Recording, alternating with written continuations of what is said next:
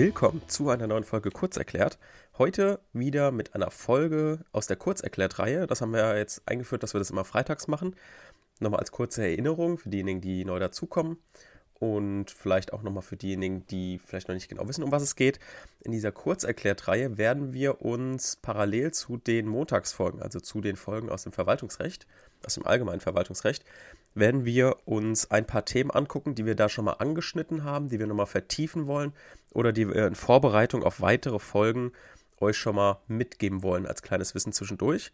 Das ist natürlich für euch auch nochmal deswegen, glaube ich, ganz, ganz interessant, weil ihr dann bestimmte Themen einfach wiederholen könnt. Wir haben schon mal uns angeguckt, wie man Meinungsstreitigkeiten aufbaut. Wir haben geguckt, wie man diese auch darstellt. Natürlich haben wir das insbesondere aufs Strafrecht bezogen, aber man kann das natürlich genauso auch im öffentlichen Recht anwenden. Und da wir uns jetzt ein paar Grundstrukturen angeschaut haben in den letzten Folgen, ähm, auch mal so ein, so ein Formulierungsbeispiel euch an die Hand gegeben haben, weil wir ja uns den Kommunalverfassungsstreit angeschaut haben und da auch schon die statthafte Klageart hatten und immer von Anfechtungsklage gesprochen haben, werden wir uns heute mal anschauen, wie baut man denn überhaupt eine Anfechtungsklage auf. Und wir werden auch schon die Probleme, die es geben wird, verorten. Wir werden die nicht lösen heute, sondern wir wollen nur gucken, wo gibt es Probleme, wo müssen wir in den großen Verwaltungsrechtsfolgen besonders aufpassen. Das machen wir jetzt heute als Folge, als Extra-Folge zur Anfechtungsklage, also eigentlich Verwaltungsprozessrecht, machen wir deshalb, weil wir das eben schon in den Folgen davor immer mal angerissen haben. Ne? Wenn ihr euch erinnert, beim Kommunalverfassungsstreit haben wir immer mit der Anfechtungsklage gearbeitet. Ah, da muss ein Verwaltungsakt vor, vorliegen. Und dann sind wir auf die Verpflichtungsklage gegangen. Also wir haben schon Klagen angesprochen, haben uns aber deren Aufbau noch nicht angeguckt. Und deswegen werden wir jetzt heute uns einfach mal die Anfechtungsklage vor Augen führen. Die Anfechtungsklage ist geregelt im VWGO. VWGO ist das Verwaltungsprozessrecht. Es läuft einfach so ein bisschen parallel zum VWVFG, habe ich mir immer gemerkt, und ähm, kümmert sich einfach nicht um das Verwaltungsverfahren, sondern sobald das Verwaltungsverfahren abgeschlossen ist, sich jemand gegen einen Verwaltungsakt wehrt, dann kommt die VWGO zur Anwendung, also praktisch das Klageverfahren. Also, Anfechtungsklage geregelt in 42 Absatz 1 erster Fall VWGO. Führen wir uns erstmal den generellen Aufbau vor Augen. Wir haben natürlich erstens Zulässigkeit der Klage, zweitens objektive Klagenhäufung, drittens subjektive Klagehäufung, viertens Beiladung, fünftens Begründetheit der Klage. Die meisten von euch werden jetzt nur im Kopf haben, a, Zulässigkeit und Begründetheit der Klage. Das ist aber hinderlich, würde ich sagen. Also lernt den ganzen Aufbau direkt von Anfang an, denn ihr hinterfragt euch immer, a, gibt es eine objektive Klagehäufung, a, gibt es eine subjektive Klagehäufung, a, gibt es eine Beiladung. Diese drei Punkte könnt ihr weglassen, wenn es das nicht gibt. Also braucht ihr keinen Satz zu schreiben. Aber ihr müsst es halt immer überprüfen. Weil so gehen ganz schnell Punkte verloren, wenn man einfach Paragraph 44 VWGO, also die objektive Klagehäufung, einfach vergisst. Also immer direkt mitlernen am besten. So, wenn wir jetzt in der Zulässigkeit sind, gibt es unter Arabisch erstens Eröffnung des Verwaltungsrechtsweg, dann zweitens statthafte Klageart, dann Klagebefugnis, erfolgloses, ordnungsgemäß durchgeführtes Vorverfahren ist der nächste Schritt, also Arabisch viertens. Fünftens ist der Klagegegner, sechstens ist Beteiligten- und Prozessfähigkeit und siebtens ist Klagefrist. Ähm, beim Klagegegner ist es immer unterschiedlich, je nach Bundesland. Manche machen das erst in der Begründetheit unter der Passivlegitimation und wir machen es aber in Rheinland-Pfalz jetzt beim Klagegegner. Und das ist der Paragraph 78 Absatz 1 Nummer 1 VWGO. Wenn wir dann geguckt haben, okay, objektive Klagehäufung, Paragraph 44 VWGO liegt nicht vor. Drittens, subjektive Klagehäufung liegt auch nicht vor. Eine Beiladung gibt es auch nicht nach Paragraph 65 VWGO. Dann kommen wir in die Begründetheit. In der Begründetheit prüfen wir, gegebenenfalls je nach Bundesland, erstens die Passivlegitimation, zweitens die Ermächtigungsgrundlage für den VA, drittens formelle Rechtmäßigkeit des VA, viertens materielle Rechtmäßigkeit des VA und fünftens Rechtsverletzung. Ist eigentlich ein sehr einfacher Aufbau, insbesondere weil wir ja schon in der statthaften Klageart gelernt haben, hier begehrt der Kläger einen Verwaltungsakt loszuwerden. Also er fechtet den Verwaltungsakt an.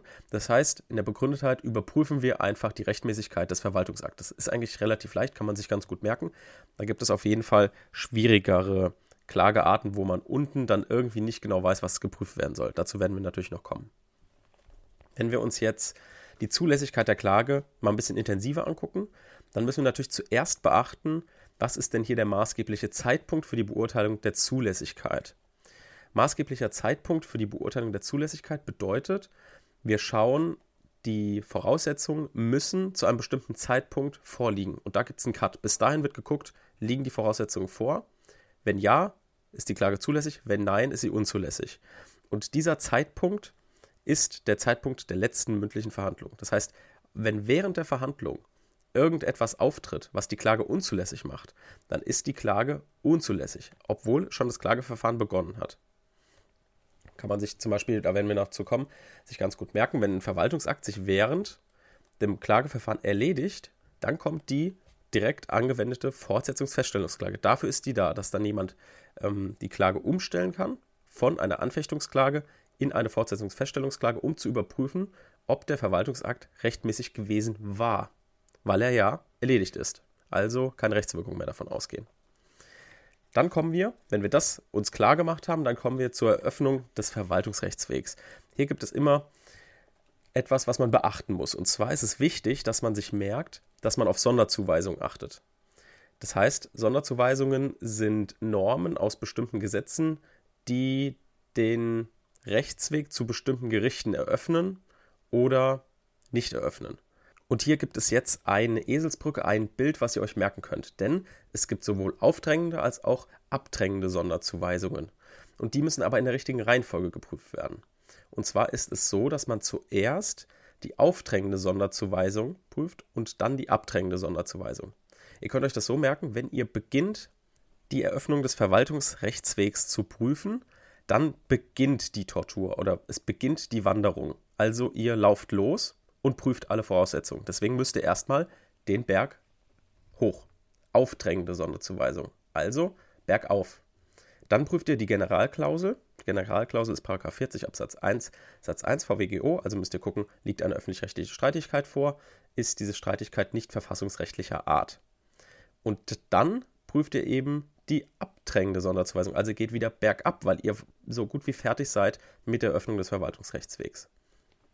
Es gibt bei der aufdrängenden Sonderzuweisung zwei Paragraphen, die wir jetzt schon mal ansprechen, die wir uns da merken müssen. Das ist Paragraph 54 Absatz 1 Beamtenstatusgesetz für Landesbeamte und Paragraph 126 Absatz 1 BBG für Bundesbeamte, also Bundesbeamtengesetz. Jetzt ist es so, dass wir uns diese Normen natürlich nochmal spezieller angucken werden, wenn sie relevant sind. Merkt euch aber schon mal, dass bei aufdrängenden Sonderzuweisungen es zwei Normen gibt, die man sich merken muss. In der Generalklausel gibt es bestimmte Abgrenzungstheorien, die wir uns auch noch im Einzelnen angucken werden. Das ist einmal die modifizierte Subjektstheorie. Hier heißt es, streitentscheidende Norm muss ausschließlich einen Hoheitsträger berechtigen oder verpflichten. Wenn das so ist, ist die Streitigkeit öffentlich-rechtlich. Dann gibt es die Subordinationstheorie, das ist die sogenannte Überunterordnungslehre.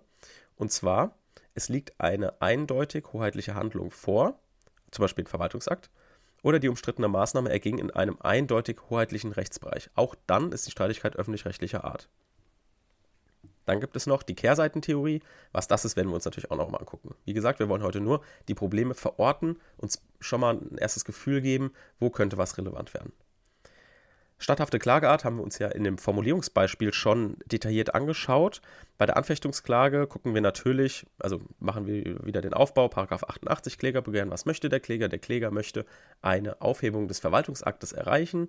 Der Verwaltungsakt ist geregelt in Paragraph 35 VW VfG und dann müssen natürlich die Merkmale vorlegen und so weiter. Das heißt, hier ist es grundsätzlich, sage ich mal, eher leichter, die statthafte Klageart zu prüfen, wenn nicht bestimmte Probleme auftreten. Bestimmte Probleme sind zum Beispiel die Reformatio in Peus. Hier müssen wir mal zu schreiben, das ist die sogenannte Verböserung. Also wenn erst ein, ein Verwaltungsakt erlassen wird, ich richte mich mit einem Widerspruch dagegen und der Widerspruchsbescheid, der belastet mich nochmal zusätzlich. Und der Hintergedanke ist so ein bisschen, ja, ähm, eigentlich geht der Bürger davon aus, wenn er etwa, gegen etwas widerspricht, dann passiert höchstens oder bestenfalls, dass aufgehoben wird, schlechtestenfalls, dass einfach der Widerspruch zurückgewiesen wird. So, aber es gibt natürlich die Möglichkeit, auch nochmal eine Verböserung vorzunehmen. Was das genau ist, werden wir uns natürlich noch anschauen.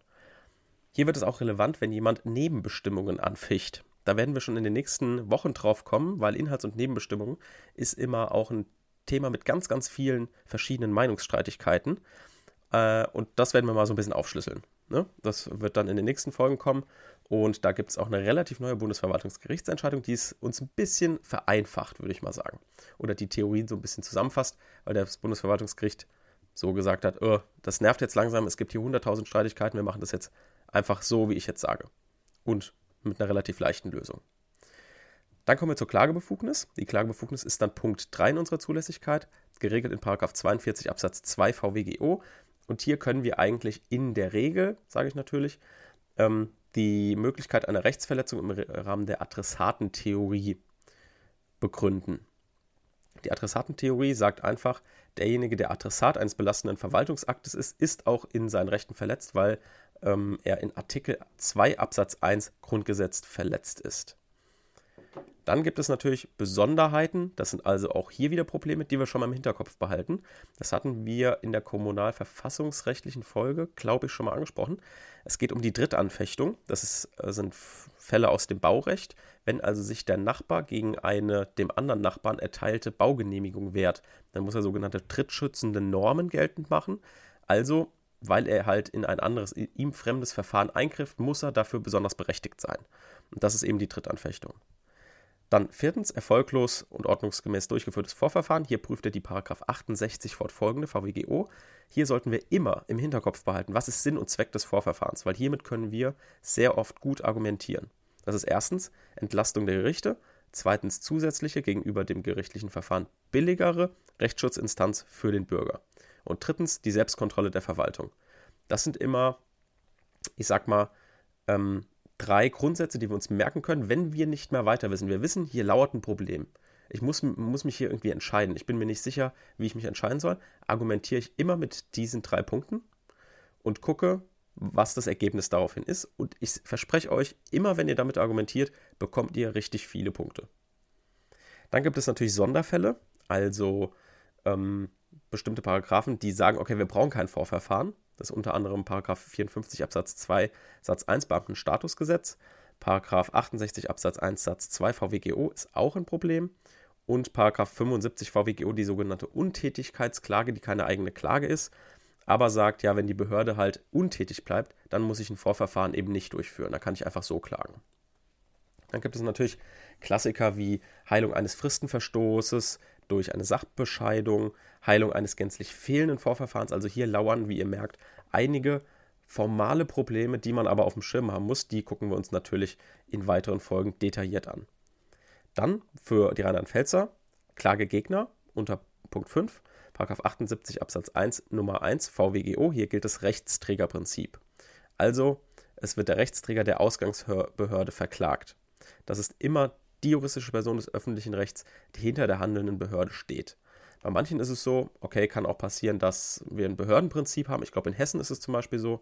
Da müssen wir halt dann, ich glaube, noch Nummer zwei vorgehen. Hier gibt es auch immer ein Problem, was man beachten muss.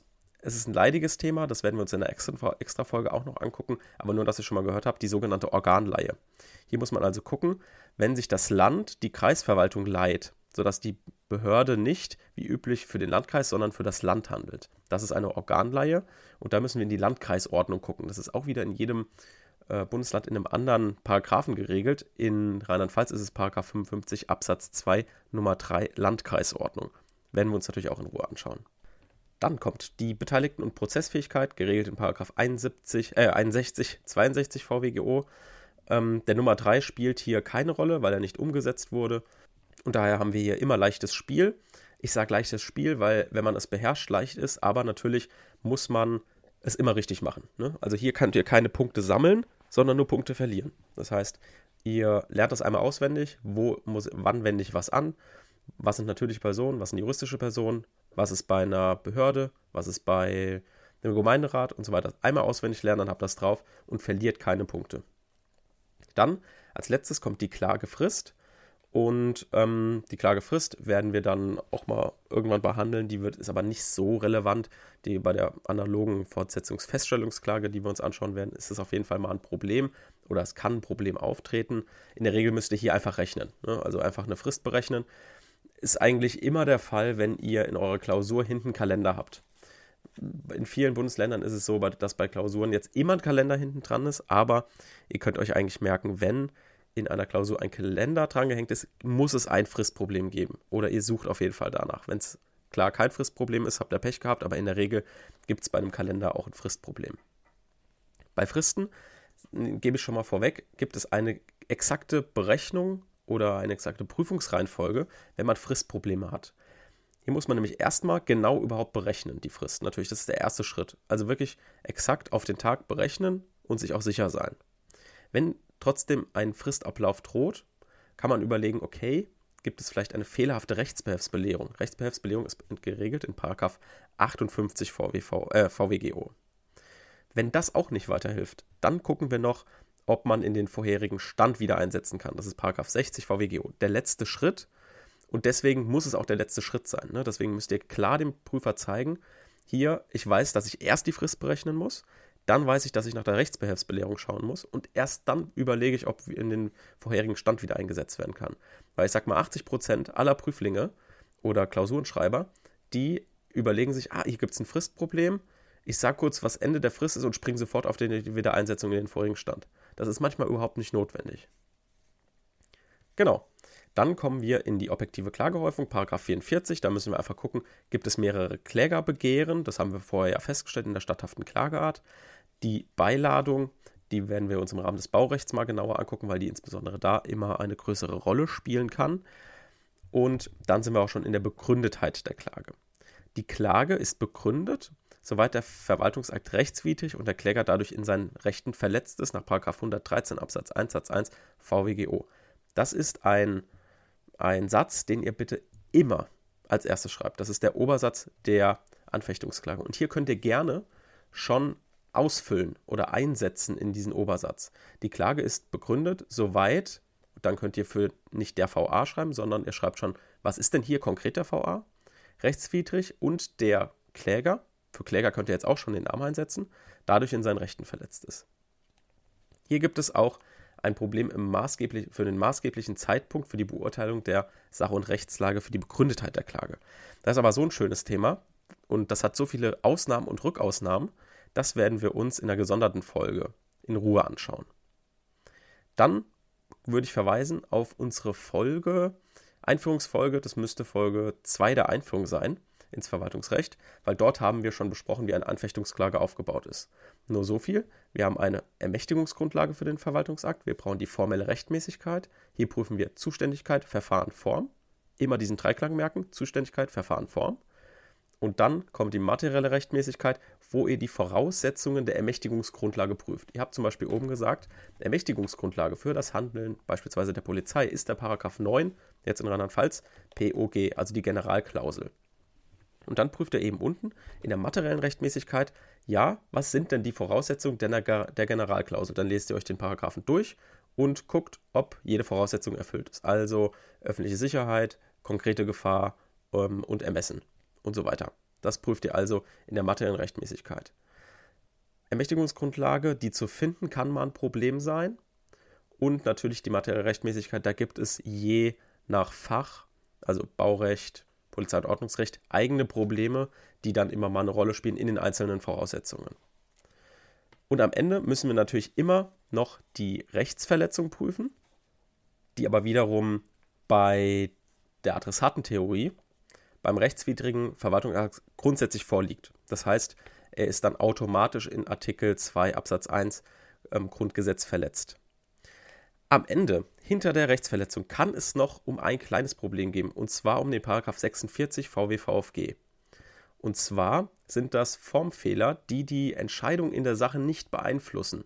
Also wenn ihr in der formellen Rechtmäßigkeit Formfehler festgestellt habt, die aber die Entscheidung, wie gesagt, in der Sache nach Paragraph 46 VWVFG die Sache nicht beeinflussen, dann ähm, ist die Klage insgesamt rechtmäßig und nicht rechtswidrig, obwohl die formelle Rechtswidrigkeit feststeht. Das heißt, ihr wisst auch, sobald ich die formelle Rechtmäßigkeit überprüft habe und zu dem Ergebnis kam, die Klage ist formell rechtswidrig, dürft ihr nicht aufhören zu prüfen. Die materielle Rechtmäßigkeit muss immer noch danach geprüft werden. Das heißt, merkt euch, ihr prüft einfach alles durch. Ihr hört nicht irgendwann auf wie im Zivilrecht, biegt ab, geht zu irgendeinem anderen Anspruch oder sowas. sondern ihr prüft immer die formelle Rechtmäßigkeit und die materielle Rechtmäßigkeit hintereinander. Und dann am Ende muss man eben gucken, okay, der formelle Fehler führt der dazu, dass die Entscheidung in der Sache nicht beeinflusst wird. Wenn das so ist, dann ist der Formfehler egal und die Klage ist trotzdem unbegründet. Und sollte der Formfehler eben doch die Sache in der Entscheidung, äh, die Entscheidung in der Sache beeinflusst haben, dann ist die Klage eben begründet. So, Jetzt haben wir alle Probleme mal angesprochen. Wir wissen, wo sie zu verorten sind. Wir kennen den Aufbau der Anfechtungsklage. Und dann können wir uns also am Montag auch intensiver mit Fällen befassen, wo die Anfechtungsklage auch eine Rolle spielt. Dann hören wir uns wieder am Montag.